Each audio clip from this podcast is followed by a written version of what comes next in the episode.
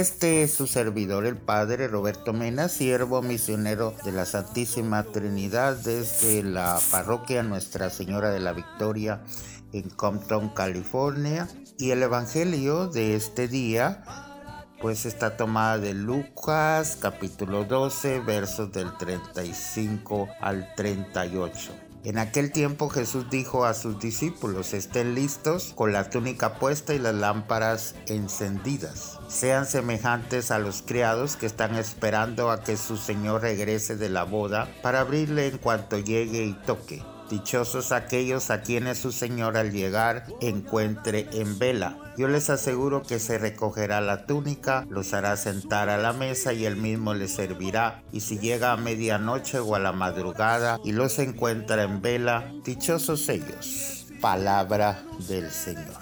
Oramos al Señor. Dios nuestro que quisiste manifestar tu amor a cada uno de nosotros, te pedimos que con la fuerza de tu amor, vivamos siempre alerta de cara a la eternidad, con el corazón limpio, listo para ese encuentro definitivo contigo por Cristo nuestro Señor. Amén. Dichosos los creados a quienes el Señor al llegar los encuentre en vela. Estos días durante la semana seguimos escuchando varias recomendaciones de Jesús sobre la vigilancia la actitud de una espera activa y despierta que él pide a los suyos. La comparación es sencilla. Cuando el amo ha ido de boda no se sabe cuándo llegará. Lo hará seguramente tarde o en el tiempo que pueda. Y en la mayoría de ocasiones a una hora imprevista. Dichosos los creados que están preparados con la casa en orden. Entonces, cosa inaudita, el amo los hará sentar a la mesa y les irá sirviendo. Entonces, no tenemos que perder nuestra confianza también en nuestra propia historia, aunque exista el pecado, sobreabunda mala gracia y el amor de Dios. Por muchos fracasos que tengamos que contar, son más los signos de que Dios nos ama. Por eso la primera comunidad Tal vez tenía la impresión de que la venida del Señor era inminente, aunque ahora pues eh, algunos siguen con esa misma preocupación.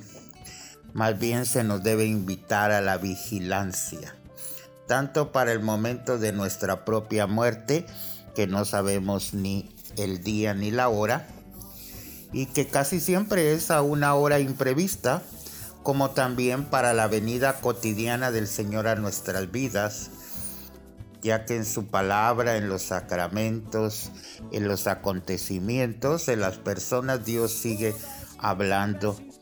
Y si estamos despiertos, podemos aprovechar su presencia. Si estamos adormilados, ni nos daremos cuenta. Por eso mirar hacia adelante. Entonces, es sabio el hombre que vive despierto siempre y mirando hacia el futuro. En una palabra, estar listos porque el Señor llega de improviso como el ladrón. Entonces, ¿cómo va la construcción del reino que se nos ha encomendado? Es una buena pregunta para el día de hoy. El reino ya ha sido sembrado en nosotros, está entre nosotros es la vida que se nos ha dado a través del bautismo como una semilla y que con la gracia de Dios hemos ayudado a crecer.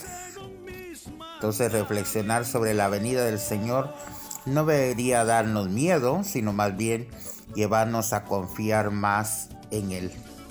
¿Cómo cambia el sentido de la vida cuando se ve desde este ángulo de la fe la confianza en Jesús. Pensar en el término de nuestra vida terrena debería ser un estímulo para aprovecharla más inteligentemente, sea mucho o poco el tiempo que se nos dé.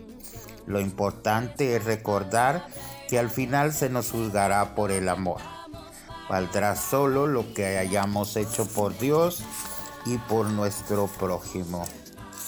Por eso le pedimos al Señor que ese Cristo que invita a cada uno de nosotros a ser sus trabajadores, que lo sigamos mirando a Él con cariño y respeto como nuestro Señor, que le agradezcamos que Él sigue confiando en nosotros y por lo demás, antes de pedirnos algo, ya Jesús nos lo ha dado.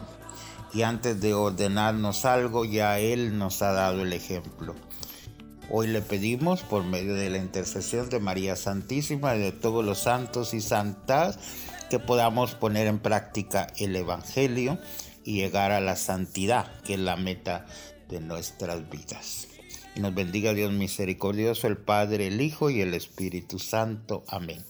Que pase un buen día en el Señor.